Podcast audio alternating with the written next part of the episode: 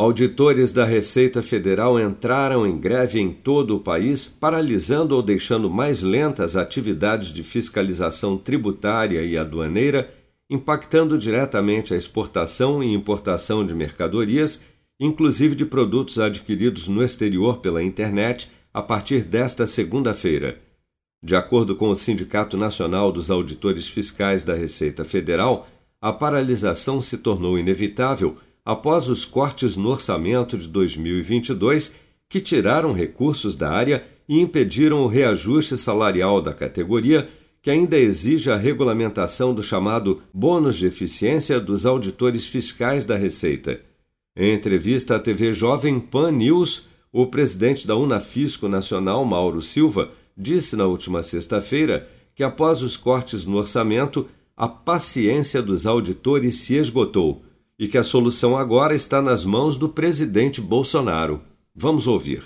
Quando uh, na votação do orçamento nós somos surpreendidos com retirada de recursos da Receita e descumprimento por conta dessa retirada de recursos, de acordo que já vem de cinco anos, a gente pacientemente aguardando o cumprimento desse acordo celebrado há cinco anos, houve um, um movimento espontâneo de entrega de cargos e é, o nosso sindicato em seguida chamou uma assembleia que teve uma participação histórica, ah, quase três vezes o número normal de participantes, e os indicativos de paralisação foram aprovados com 97%. Você, você vê o tamanho da indignação e da disposição é, dos auditores nesse movimento. Mais 600 colegas ocupando o cargo de, de delegados né, e outras chefias entregaram seus cargos. Isso trava completamente o funcionamento do órgão. Né?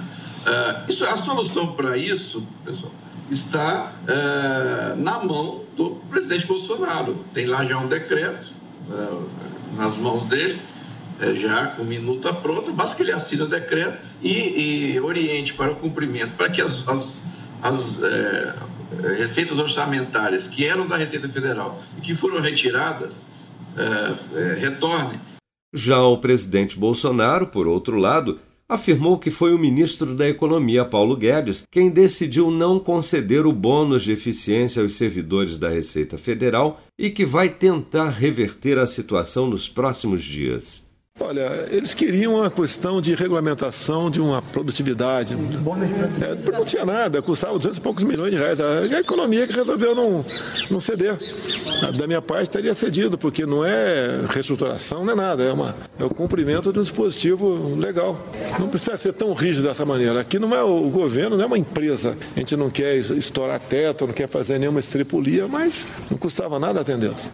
Desde que foi aprovado o orçamento pelo Congresso Nacional na semana passada, ao menos 738 pedidos voluntários de exoneração de cargos em comissão e funções de confiança já foram protocolados por auditores da Receita Federal.